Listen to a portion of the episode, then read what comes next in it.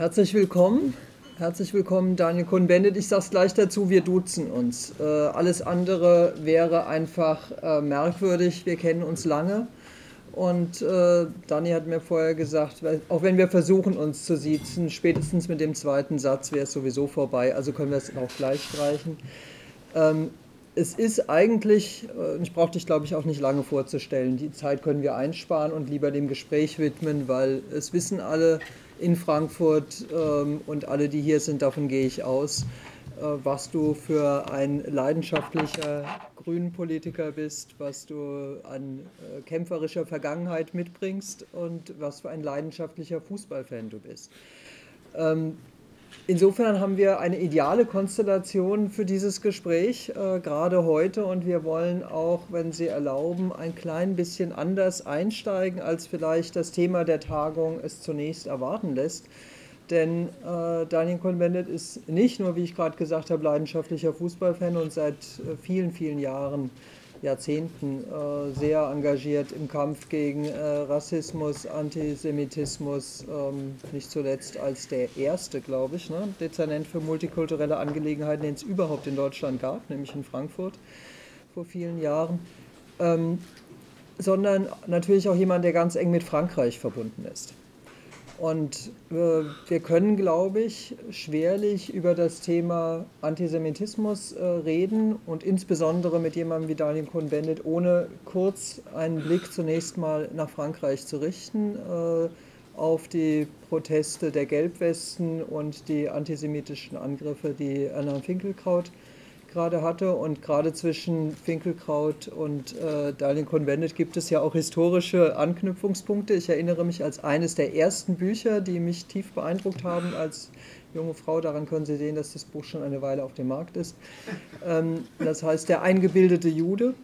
Und er berichtet, und das ist einer der Ausgangspunkte damals gewesen äh, für dieses Buch äh, vom Mai 68 als die Franzosen auf die Straße gingen, es große Demonstrationen gab und es hieß, wir sind alle französische Juden, deutsche, also deutsche Juden. wir sind deutsche. alle deutsche Juden. Äh, was war der Anlass, dass Daniel Cohn-Bendit im Zuge der Mai-Proteste als Studentenführer, auch Dani war damals noch ein bisschen jünger, Dani Le Rouge, äh, nicht mehr einreisen, einreisen durfte nach Frankreich. Äh, und gegen dieses Einreiseverbot gingen sehr viele auf die Straße und hatten eben diesen Slogan, wir sind alle deutsche Juden.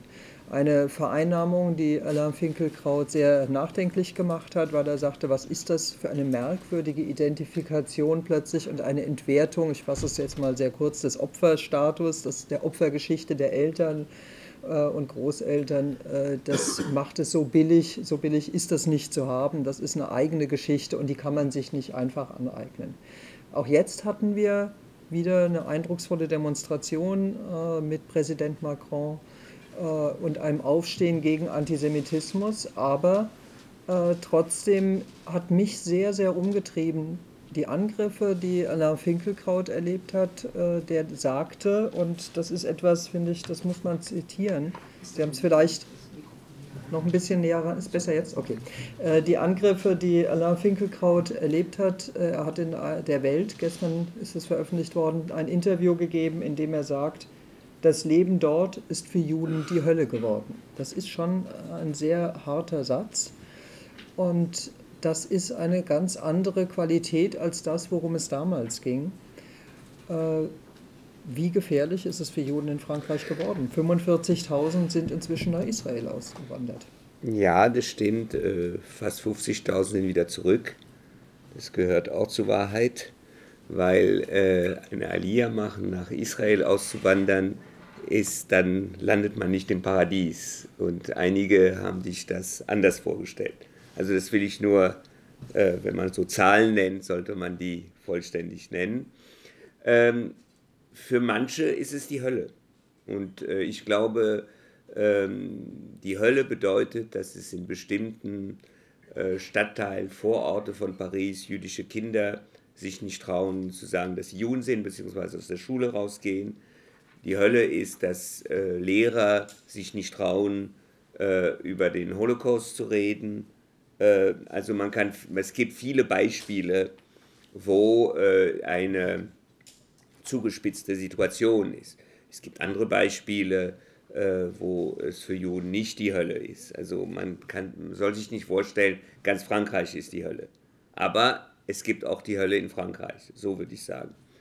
Ähm, es gibt zwei Antisemitis Antisemitismus-Stränge in Frankreich. Das eine ist das, was Alain Finkielkraut auch immer pointiert sagt. Das hat was mit dem, einem radikalisierten politischen Islam, der sich verbindet mit einem äh, rechtsradikalen Position.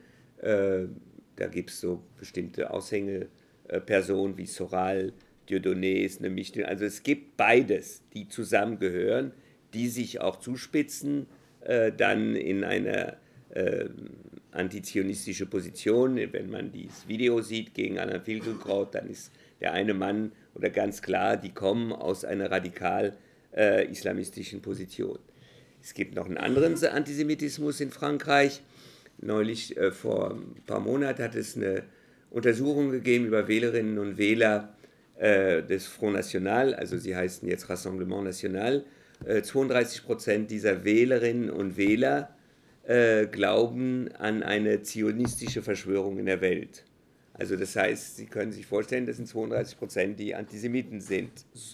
Äh, ob sie jetzt aktiv sind oder passiv, äh, das ist dann wiederum eine andere Sache. Und wenn man sich äh, anschaut, was in einem jüdischen Friedhof im Elsass vor drei Tagen passiert ist, dann ist höchstwahrscheinlich das die Tat von rechtsradikalen bzw. elsässisch-nationalen äh, kleinen Gruppen. Ähm, das heißt, äh, ja, es ist für ähm, Juden schwierig in Frankreich zu leben im Moment. Ja, es gibt auch einen äh, äh, auch verstärkten Rassismus, Angriffen gegen Moscheen, äh, Schmierereien gegen Moscheen. Ja, es gibt auch sogar Angriffe und Schmierereien gegen Kirchen. Also man kann sagen, irgendwie werden die viele in Frankreich Meschugge, um es mal ganz äh, äh, klar zu sagen. Und das ist die Schwierigkeit jetzt, wie man damit politisch umgeht. Wir gucken ja auch deswegen äh, so, oder ich kann auch sagen, ich selbst, ein bisschen beunruhigt nach Frankreich, weil äh, das Gefühl mich nicht loslässt, vielleicht beobachten wir da etwas, was mit Verzögerung dann auch hierher äh, schwappt. Denn wenn wir uns die Zahlen angucken, na gut, also in Frankreich, äh, also in Deutschland leben, ich sage es jetzt mal sehr gerundet, immer irgendwann mal circa 100.000 Juden, ein bisschen mehr inzwischen. Äh, in Frankreich sind es circa 500.000. Ähm, und Frankreich ist auch das Land äh, mit der größten muslimischen Bevölkerung in Europa, nicht nur mit der größten jüdischen prozentual. Und auch in Deutschland äh, ist die Zahl der muslimischen Bevölkerung ungleich höher als die der jüdischen Bevölkerung. Ähm, also zu den 100.000 sind es, wie viel sind es jetzt etwa in Deutschland? Ich glaube 4,7 Millionen, rund 5 Millionen sowas muslimischer Bevölkerung. Also wenn wir uns das anschauen und ich greife diesen Aspekt von den vielen Strängen, die du genannt hast, die Antisemitismus ausmachen, deswegen raus, weil, wenn wir noch einen Moment bei Finkelkraut bleiben, er ja sagt, diese andere äh, Qualität von Antisemitismus, die kennen wir, die gab es auch früher, auch die Rechte, also das stimmt. Aber wir erleben zum einen, das war das, was er beschrieben hat für die Gelbwesten-Demo, eine merkwürdige Allianz aus äh, linkem, äh, antisemitischem, antizionistischem Furor, äh, der sich verbindet äh, mit Islamismus, mit muslimischem Furor. Das ist eine gefährliche Melange, die da entsteht. Äh, zum einen und zum anderen weist er darauf hin, dass die Zahl der Toten, also der wirklich antisemitischen Morde, die es gab, durchweg aus dem muslimischen Milieu passiert sind. Insofern sagt er, da ist ein Qualitätsunterschied und das ist das, was er meint mit, es ist kein sicherer Ort mehr. Äh, sicherlich, und ich glaube, dass das Beunruhigende ist ja, dass auch äh, der Mord, äh, der Anschlag gegen das Jüdische Museum in Brüssel auch von einem äh, französischen Muslim, Nemouche, äh, auch ausgeführt wurde. Das stimmt. das herausragende Beispiel und das traurigste Beispiel, nicht traurigste, das eine der traurigen, sehr traurigen Beispiele, sagen wir es so, ist, war Mohamed Merah, der dann wahllos Kinder einer jüdischen Schule um, äh, äh, getötet hat. Das Schlimme an dieser Geschichte für mich. Also das ist schlimm. Und dieses Schlimme wurde verstärkt, dass es kaum eine Reaktion von der französischen Gesellschaft gab.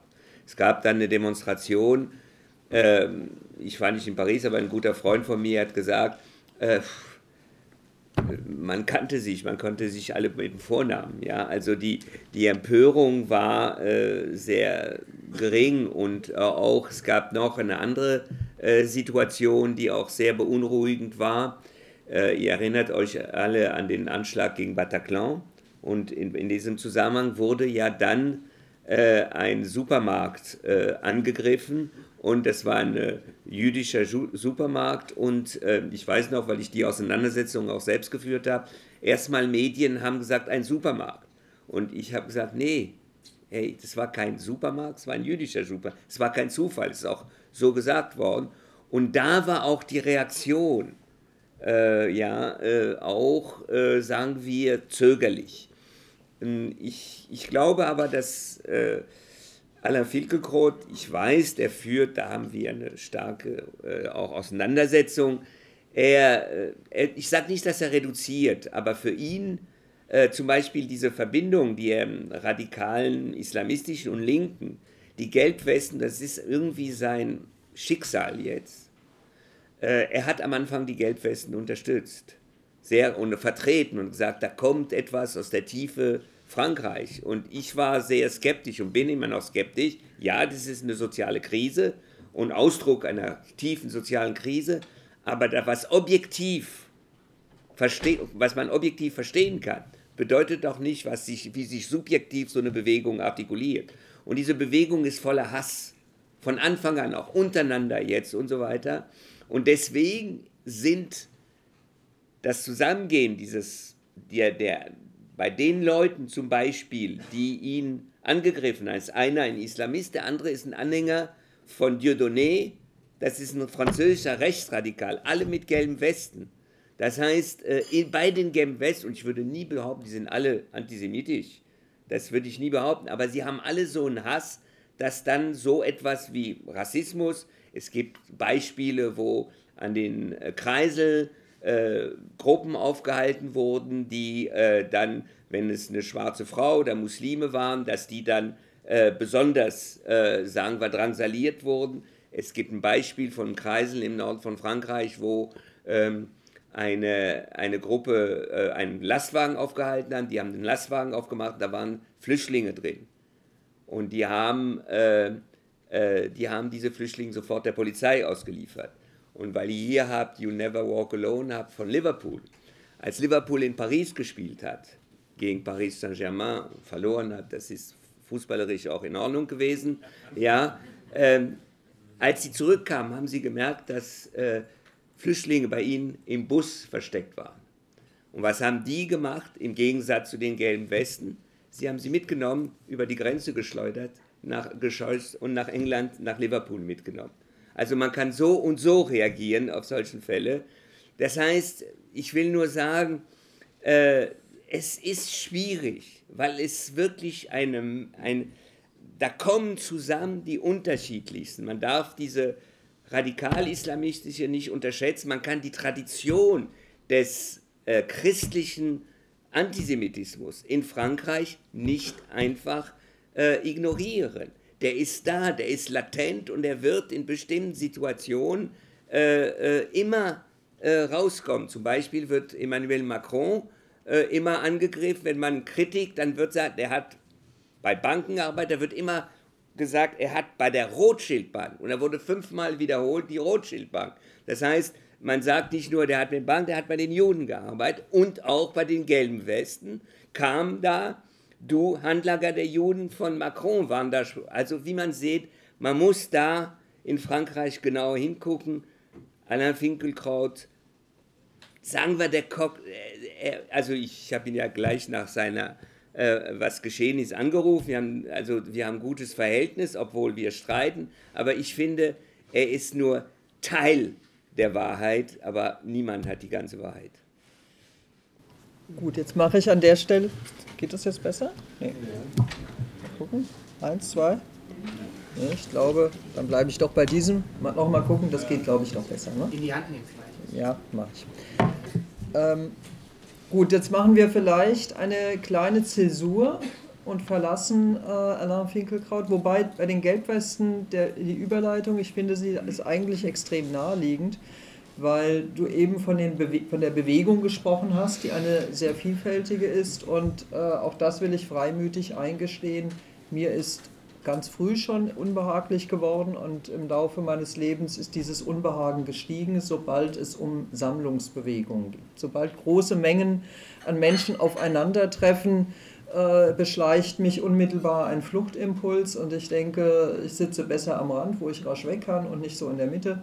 Äh, nicht, weil ich üblicherweise unter Platzangst leiden würde, sondern weil solche Strömungen dazu tendieren, solche Sammlungsbewegungen, auch äh, antisemitisches Geraune äh, entstehen zu lassen, gerade in der Vielzahl der Strömungen. Insofern hat es mich nicht überrascht. Also ich würde sagen, Geraune in, in generell ja. und dazu gehört dann manchmal auch antisemitisch. Aber als Jeboa äh, hier gespielt hat und, äh, und in Frankfurt und die äh, irgendwo in Kaiserslautern gespielt haben und die alle Bananen äh, auf dem Spielfeld ge geworfen haben, da war das Geraune rassistisch und nicht ja. nur, weil, so, so viel ich weiß, war Jeboa kein Jude, also ja. wenn ich mich nicht irre.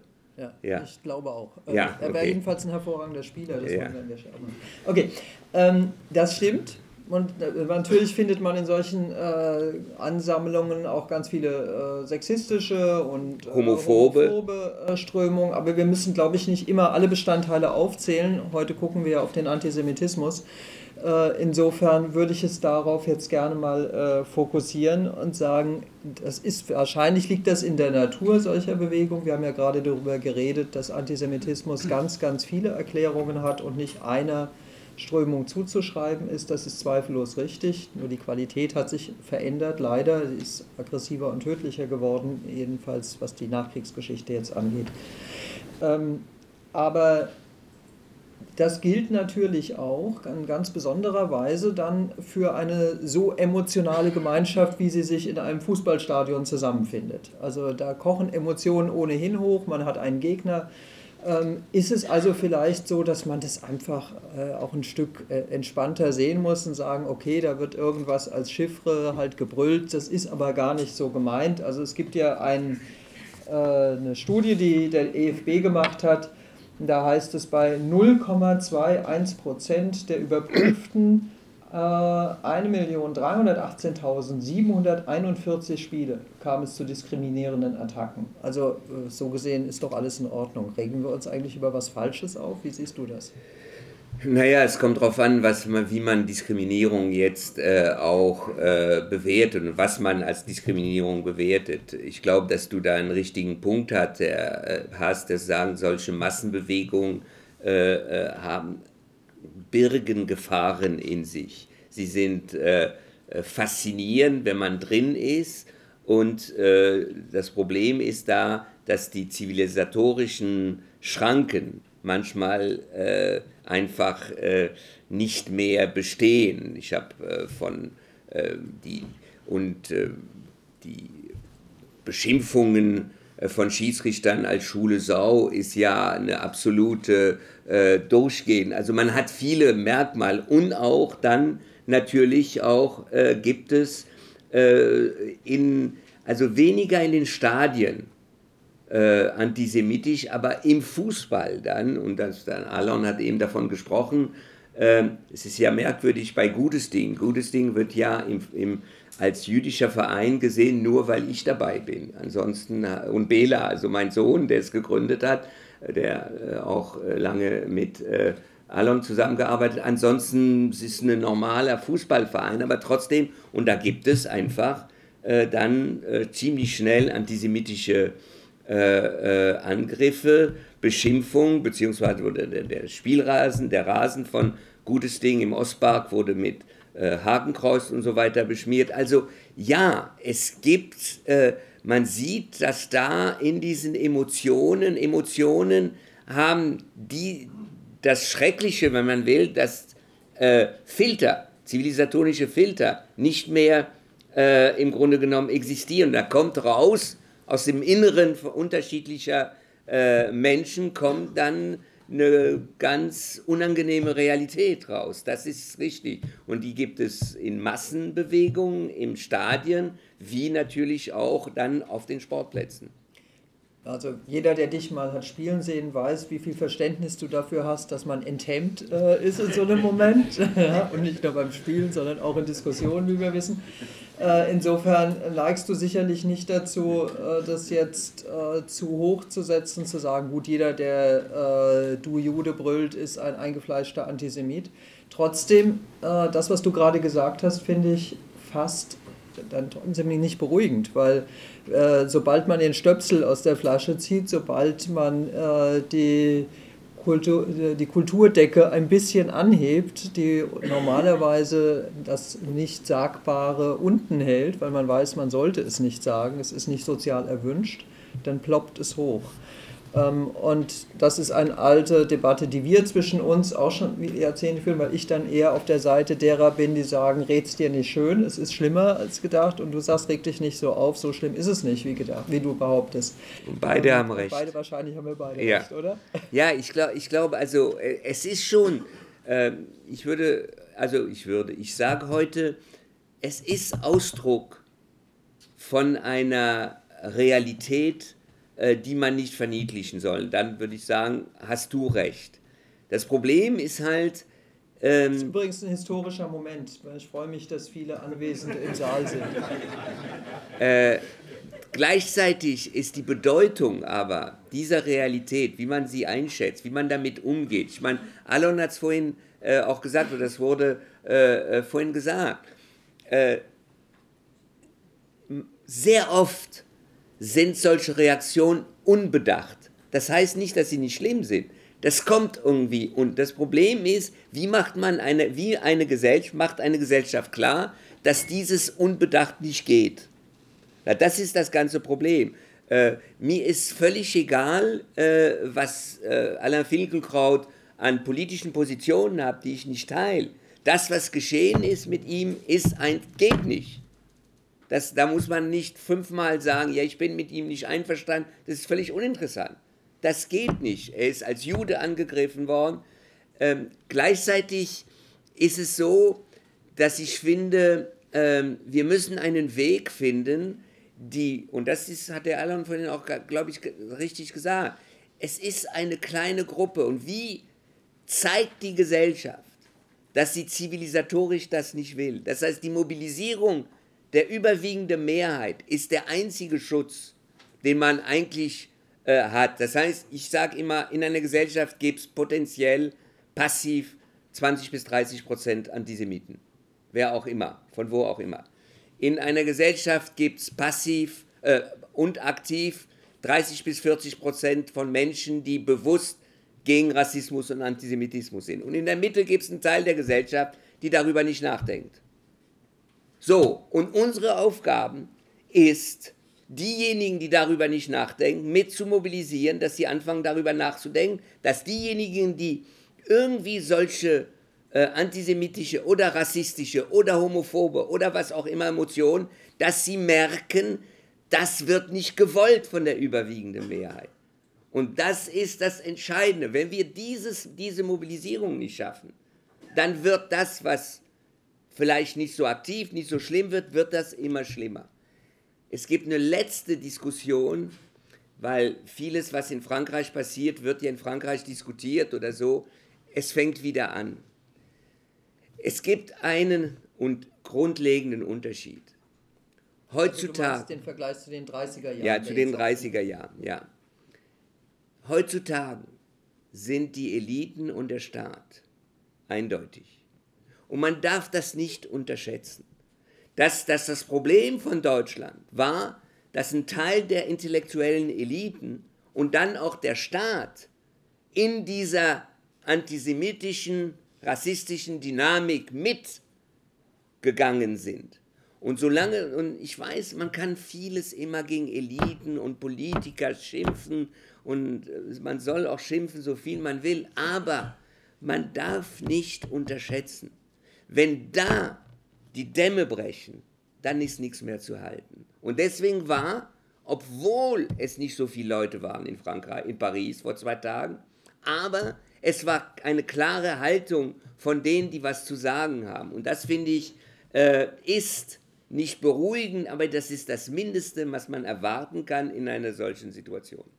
Übrigens, äh, auch an dem Punkt äh, sind äh, Finkelkraut und äh, du euch näher, als man zunächst äh, denken würde, weil er gerade darauf hingewiesen hat, dass mindestens so sehr wie der Antisemitismus ihn der Anti-Elitismus darin beunruhigt, der immer auch ein Element des Antisemitismus ist, weil Juden, äh, wie wir wissen, eben auch Teil der Eliten sind und dass sich das auch an dieser Stelle unmittelbar verknüpft. Äh, es ist ja sicher richtig, ähm, eine Demokratie, das ist ja dieser schöne Satz, äh, scheitert am Ende nicht an der Stärke der Demokratiefeinde, sondern an der Schwäche ihrer Verteidiger. Äh, und das ist sicher das, was uns daran vor allem auch, finde ich, beunruhigen muss, dass im Moment die Gruppierungen, die wirklich verteidigen, so irre stark noch nicht ist. Also wir hatten Pulse of Europe, da war sicher so ein Ansatz äh, zu sagen, wir treten, gehen auf die Straße für ein Demokratieverständnis, für ein Europa. Ähm, vielleicht wird es jetzt wieder belebt, es hat ein bisschen abgenommen. Aber äh, man kann schon erkennen, dass das jedenfalls zwar ein Thema ist, was immer wieder dann äh, benannt wird, aber um da nochmal den Schluss zu Frankreich zu ziehen, du hast vorhin darauf hingewiesen, dass bei dem äh, Mord äh, bei Hypercaché, also bei dem jüdischen äh, Supermarkt. In der Wahrnehmung, wenn man heute über die Anschläge redet, redet man über das Bataclan. Hypercaché so gut wie nie, auch nicht in den Medien hier noch äh, überhaupt ein Thema, eine Erinnerung daran, wenn man auf, die, auf den äh, terroristischen Angriff äh, Bataclan zurückschaut, der ja übrigens auch einen jüdischen Hintergrund hat, aber das lassen wir jetzt mal weg. Ähm, das heißt, im Bewusstsein der Öffentlichkeit, der Mehrheitsgesellschaft, äh, ist das, löst das zwar einen Reflex aus, das findet man schlimm, aber es scheint noch nicht so zu sein, dass es so emotional verinnerlicht ist, zu sagen, wenn Juden angegriffen werden, werden wir alle angegriffen. So wie es auch nicht so ist, wenn Muslime angegriffen werden, wenn Schwarze angegriffen werden. Das ist ein Angriff auf Menschen und es betrifft am Ende uns alle. Äh, ich möchte jetzt den Kreis erweitern und Alon dazu bitten, um nochmal bei diesem Aspekt etwas stärker das jetzt noch mit dem Thema Fußball zu verknüpfen.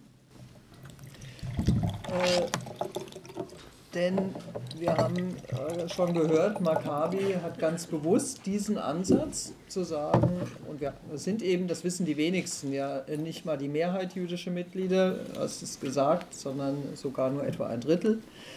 Äh, der Rest ist bunt gemischt und darunter auch viele Muslime was eben ganz viel Widerspruch auch auslöst. Äh, ich weiß von eurem äh, türkischen äh, Trainer, der sich immer wieder auch anhören muss, ob er noch alle Latten am Zaun hat, wenn er ernsthaft bei den Juden Trainer ist und wie das denn sein kann, der, der heftige Angriffe auch hat.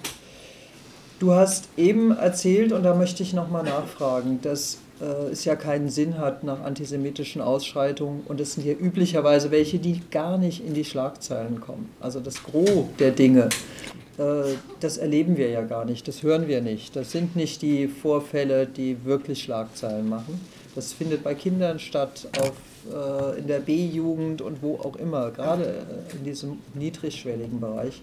Und du hast gesagt, es hat gar keinen Sinn, die zu bestrafen. Äh, das verfestigt ja nur die Opfermentalität dahinter und äh, stärkt den Hass. Du hast aber auch gesagt, dass manchmal die Gespräche anschließend gut sind und manchmal sind sie schlecht und funktionieren nicht. Woran scheitert es am Ende? Erzähl doch bitte mal, ich würde das gerne noch mal genauer wissen, ein Beispiel, eine Erfahrung eines solchen Gespräches. Wann läuft es gut, wann klappt es nicht?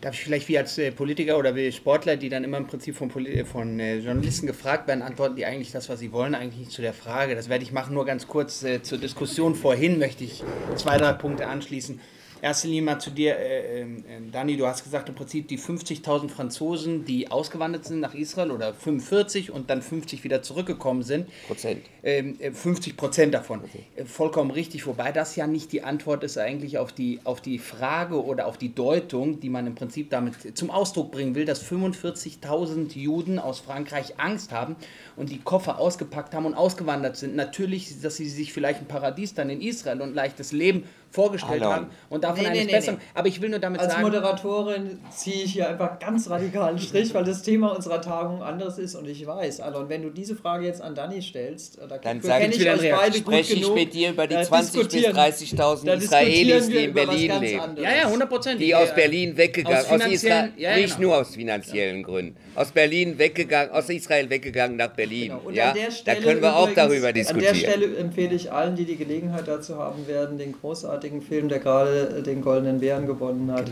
äh, Synonyms äh, über einen Israeli, der versucht, Franzose zu werden und übrigens interessanterweise am Ende erkennt, dass es nicht geht und dass er zurückgeht. Äh, der Film ist, glaube ich, teilweise sehr missverstanden worden in der Presse. Aber auch darüber wollen wir jetzt nicht reden sondern unser Thema lautet You'll Never Walk Alone und äh, deswegen möchte ich auf meine Frage zurückkommen. Also im Prinzip, um auf die Frage zurückzukommen, in der Vergangenheit haben wir die Entwicklung dann gesehen, dass immer äh, mehr Vorfälle ähm, passiert sind. Immer, je mehr Mannschaften wir hatten, desto mehr Rechtsausschusssitzungen hatten wir, desto öfters ist das passiert. Und wir haben uns als Verein überlegt, wie können wir da intervenieren, wie können wir verhindern, dass es immer mehr wird, äh, was können wir tun. Und dann haben wir gedacht, hör mal zu, im Prinzip eine Rechtsausschusssitzung ist nur eine Reaktion. Wir müssen agieren, wir müssen auf die Vereine zugehen, wir müssen eine Plattform schaffen, damit so etwas gar nicht erst passiert. Das ist ja das Beste.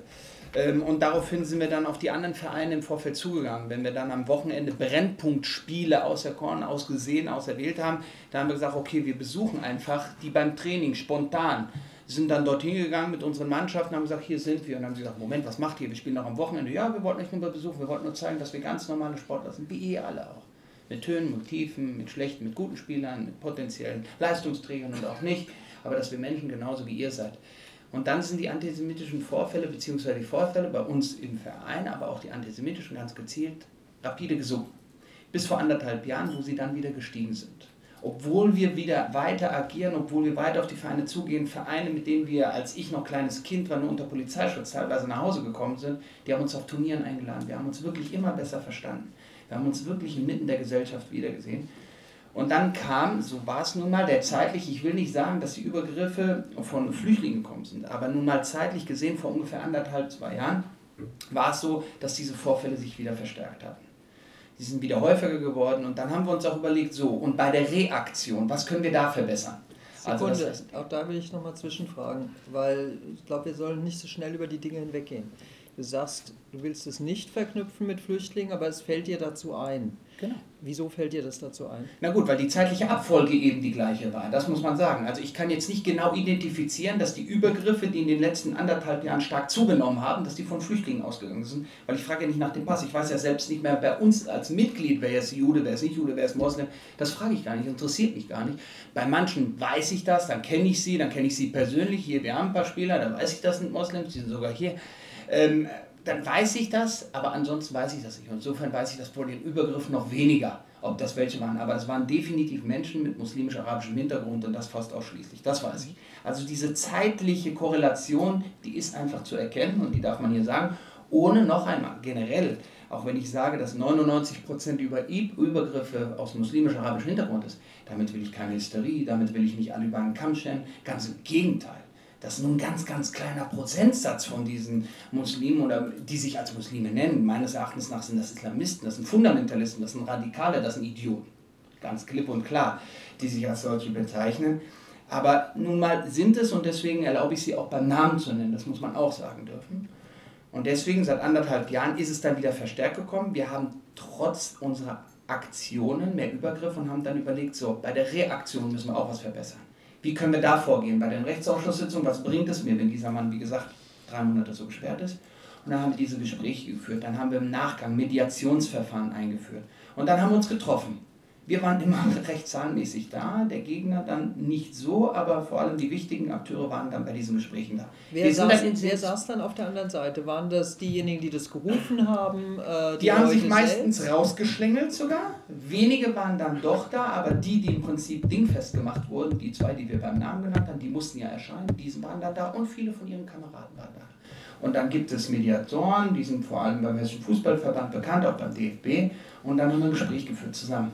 Und dann haben wir das nochmal Revue passieren lassen, was passiert ist und was davon, wie gesagt, geht, nicht geht, was die Konsequenz ist, dass man jemanden beleidigen tut beim Fußball. Das passiert nun mal, da dürfen wir uns nichts vormachen, wie du sagst, Dani. Da beleidigt man sich, du Idiot und du Schmock oder was auch immer und noch vielleicht viel schlimmere Sachen. Aber wenn man etwa sagt, immer zu, ihr scheiß Juden, euch hat man vergessen zu vergrasen, oder von der Bahn redet bis nach Auschwitz, oder mit Schiri zieht ein Judentrikot aus, oder ihr seid alle nur gekauft, oder wenn es Hitler noch gegeben hätte, dann hätte es euch nicht mehr gegeben. Das sind so Sachen, die einfach nicht gehen.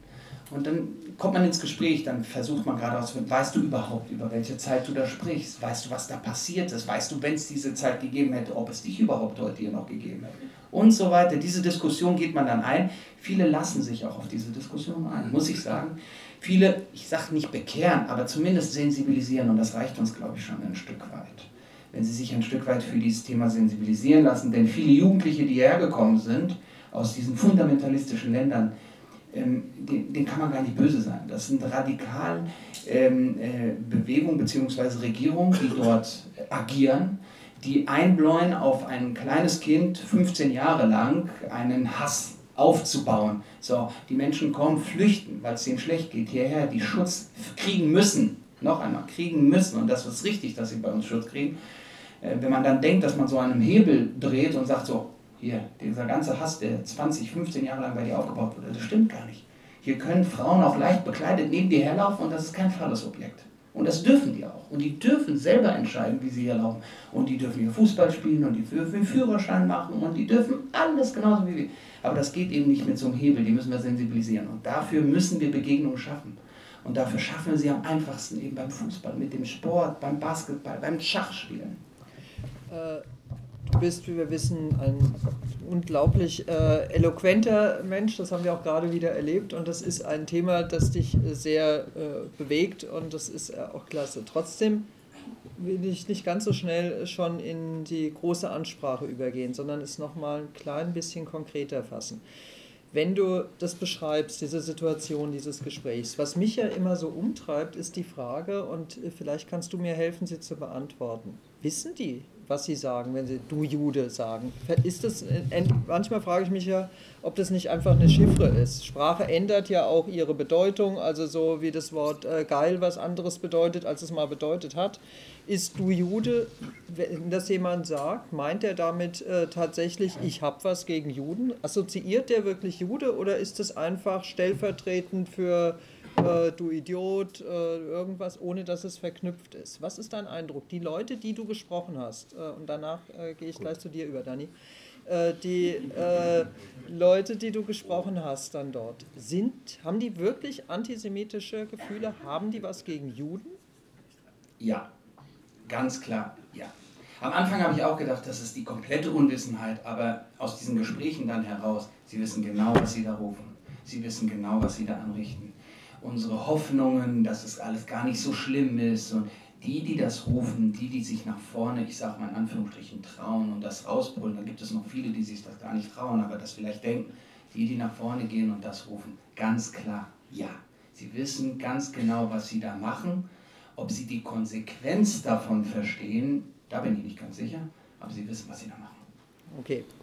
Ja, ich glaube auch, das braucht man nicht, wenn die äh, Fans von Offenbacher Kickers diese berühmten Sprüche der Eintracht gegenüber mit der U-Bahn, dass sie eine U-Bahn nicht nach Offenbach wollen, sondern sie wollen sie nach Auschwitz, dann wissen sie genau, was sie sagen. Sie sagen ja nicht äh, irgendwas. Oder wenn die Fans von Feyenoord Rotterdam äh, gegenüber Ajax Amsterdam, Ajax Amsterdam wird angesehen in Holland als der Judenclub, dann immer so klappern. Ja, ganz laut. Das ist das Klappern der Gaskammern. Gas auf, Gas zu. Also das alles gibt es und die wissen doch genau, was sie machen. Es ist ja nicht so, dass sie, äh, die, die nehmen diese Bilder aus der Geschichte, ja, um was Böses zu sagen gegen den Gegner. Also das, das kann man nur als einen aktiv äh, Antisemitismus äh, beschreiben. Das wäre falsch.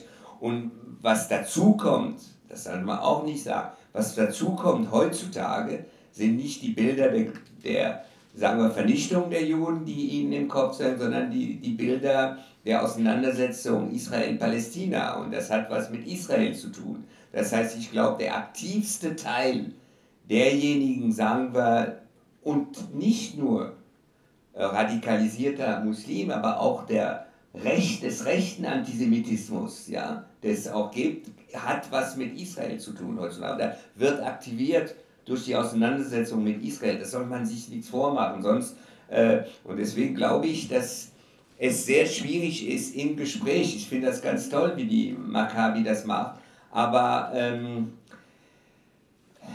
ich, ich bleibe bei meiner, äh, meinem Ansatz, dass wenn die überwiegende Mehrheit der Vereine, der Verantwortlichen, nicht nur dieser Person, wenn sie nicht auftreten, das Problem ist nicht, dass sie sagen, äh, äh, drei Monate gesperrt, sondern wenn ein Verein sagt, wenn du sowas sagst, dann hast du nichts mehr bei uns zu suchen.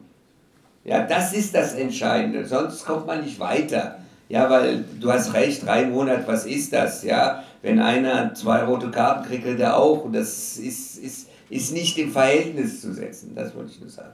Das ist ja interessant. Äh, Abramovic von äh, FC Chelsea hat ja gesagt, okay, ähm, es gibt zwei Varianten, wie man reagieren kann.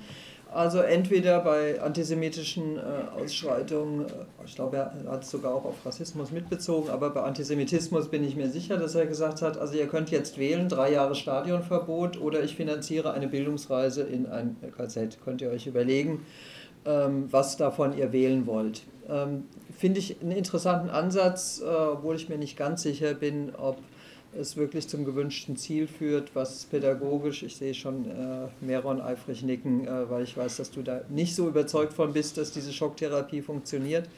Äh, aber der Gedanke äh, ist ja da, was kann man wirklich tun, um zu sensibilisieren, zu emotionalisieren und klar zu machen, dass das nicht geht. Es geht ja um die Grenzen des Sagbaren, du hast das eingangs gesagt. Also äh, wo ist die Grenze des noch Hinnehmbaren?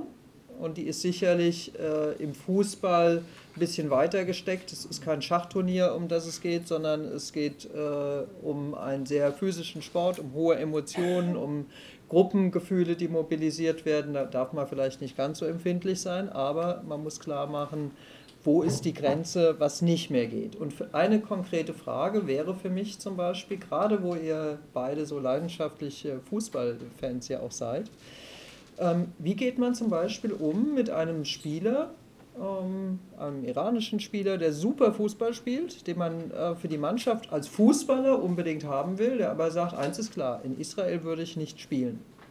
So jemand nehme ich nicht mit. Deswegen wäre es ja so toll, wenn Israel ein bisschen besser werden würde im Fußball, dass sie sich für die Weltmeisterschaft in Katar äh, äh, qualifizieren. Das, das würde wirklich die globalisierte Fußballwelt so in Unordnung bringen. Das wäre absolut faszinierend. Ja, also wenn man da, äh, vielleicht sollten Israel äh, sich überlegen, das Beispiel von Katar bei der Handballweltmeisterschaft, wo sie sich ja Fuß, äh, Handballer aus der ganzen Welt gekauft haben, sollte Israel sich verstärken. Ich finde dieses Bild einfach, äh, einfach also berauschend. Ja. Aber wenn äh, da nicht wie bei der Judo-Weltmeisterschaft das ist das Problem. Ich finde, gespielt wird, sondern die der, der Alon wird gleich das Beispiel von Malaysia äh, äh, nennen. Ich will sagen, meine These ist, wenn ein Verein, ein Verantwortlich, ein Staat Sportler anweist, nicht anzutreten gegen Israel, sollen die, der ganze Staat gesperrt werden. Man soll einfach aufhören, darüber zu diskutieren. Das ist ja eine absurde Situation. Ja, man kann sich ja nicht seine Gegner aus so, ach ja, welches ist ja gegen Israel? Ja, ja bitte. Ja, äh, ich finde, wie Sie sehen, man, man, man kriegt ja so die absurdesten. Ihr habt ja gesehen, dass das Spiel Bayern gegen das letzte Spiel Bayern gegen, gegen wen haben sie gespielt? Wo zufällig gewonnen? Ja, also nicht, dass, auf alle Fälle war die Schiedsrichterin eine Frau war gegen Nürnberg. Äh, ja, und da war eine Frau. Äh, und deswegen wurde dieses Spiel im Iran nicht gezeigt. Also die haben doch alle nicht alle Tassen im Schrank. Ja? Und wenn man da nicht, ja, das wurde einfach gesperrt und im Iran wurde es. Und ich finde, man, hier sind die Verantwortlichen, also ist die, da muss man die FIFA, die UEFA oder der, äh, einfach klar sagen, wenn man, oder das Olymp wir sind ja in den Rollen des Olympischen Komitees. Das Olympische Komitee soll klar sagen, wer einfach sowas macht. Also es gibt ja das berühmte Beispiel im Judo, das war bei den Jugend, da durfte ein Iraner, der, der wirklich große Chancen hatte zu gewinnen, ist im äh, Halbfinale, glaube ich, nicht gegen einen Israeli angetreten, weil er die Anweisung gehabt hat, nicht anzutreten. Und ich fand, wenn man das duldet, dann hat man verloren. Dann kann man nachher schwätzen, wie man will, man schafft es nicht. Gut, das heißt also, äh, Einverständnis nehme ich an, auf dem Podium, Israel-Feindschaft wird behandelt wie Doping. Ähm, wenn äh, jemand äh, dopt äh, im großen Stil, wie Russland das gemacht hat, werden sie ausgeschlossen. Leider jemand, sind sie nicht ausgeschlossen worden, ja. Stimmt nicht so ganz. Ja. Ja. Das, wir Naja, machen mir jetzt ein bisschen die. Pointe Bei kaputt, aber Paralympics ist das klar. Ja, bei den Bei Parallelen. den Paralympics schon und genau das ist der Punkt, äh, den du gefragt hast eben. Ähm, ich glaube, es gibt auch bei Worten gibt es Grenzen und wir haben vorhin über Israel-Kritik und alles gesprochen, die natürlich kommen kann und natürlich kommen muss. Das ist ja der einzig demokratische Land im Nahen Osten, aber wir müssen auch die Verhältnismäßigkeit ein bisschen sehen. Wir müssen zum Beispiel gucken, wenn hier in Deutschland die Israel zur Staatsräson zählt, ähm, ob man bei jeder Abstimmung in der UN gleich als erstes mit äh, gegen äh, ge- oder für eine solche äh, Resolution gegen den Staat Israel dann stimmen muss. Das sind alles Überlegungen, die man machen muss, ob man dann wirklich auch den Worten entsprechend Taten folgen lässt. Und das sind eben ähm, ein, ein Ausschluss von Israelis bei Weltmeisterschaften, wie zum Beispiel jetzt in Malaysia bei den Paralympischen Schwimm-WM. Das entspricht gegen den Regularien, die der äh, Olympische Verband sich selber aufgestellt hat. Und natürlich, das hat nichts mit Doping zu tun, das hat, wenn jemand gegen die Regularien verstoßen hat, darf eben solche Spiele, das steht ganz klar geschrieben, Steht aber da bei dürfen Doping die auch. Spiele, genau, dann dürfen die Spiele dort nicht ausgetragen werden. Also insofern, wenn etwas gegen die Regeln, dafür setzen wir uns auch Regeln. Und ich glaube, das wollen die Menschen. Und ich sehe das vielleicht ein bisschen anders wie du. Ich sage, natürlich in unseren Augen sind die verrückt dort im Iran, dass sie das Spiel nicht zeigen. Aber nun mal gibt es dort eine andere Regierung, die dort anders entschieden hat und die aus den Gründen das nicht zeigen wird. Das ist in Ordnung. Für die ist das in Ordnung. Sie sollen selber entscheiden. Das ist deren Territorium und für ihr Land diese Regierung, die gerade an der Macht ist, die das entscheidet. Dass wir das anders sehen, dass wir das natürlich ganz anders sehen. Selbstverständlich, weil wir in einer anderen Werteordnung groß geworden sind, ist für uns klar. Aber kurzum, wir müssen sehen, dass wir versuchen, unsere Regeln, die wir aufgestellt haben, auch wirklich so durchziehen. Und nicht langsam diese Unterwanderung gehen. Und da gibt es, weil du gerade Ra- Roman Abramovic gesprochen hast, dann gibt es den Dan Mori bei Vitesse Arnheim oder den, äh, den Munas Dabur bei Red Bull Salzburg. Das sind alles israelische Spieler, die einem Verein gespielt haben, wo der. Verein, Taleb, Moment, Moment, total. Die israelischen Spieler, die in einem Verein gespielt haben, wo der Verein in einem Winter in die Vereinigten Arabischen Emirate nach Dubai ein Trainingslager gemacht hat und den israelischen Spieler hier gelassen hat.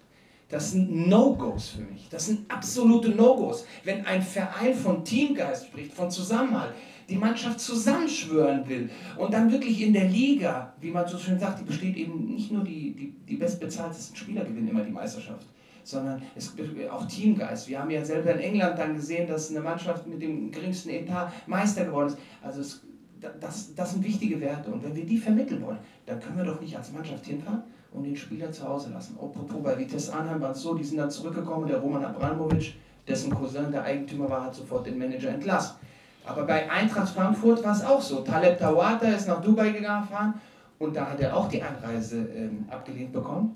Und da habe ich mit den Verantwortlichen, eben auch hier mit Peter Fischer, Axel Hellmann gesprochen, die haben sofort gesagt, also entweder fährt die gesamte Mannschaft oder niemand fährt. Da fahren wir nach Spanien, nach Österreich, es gibt genügend Länder. Prompt 24 Stunden später hat er die Einreisegenehmigung bekommen.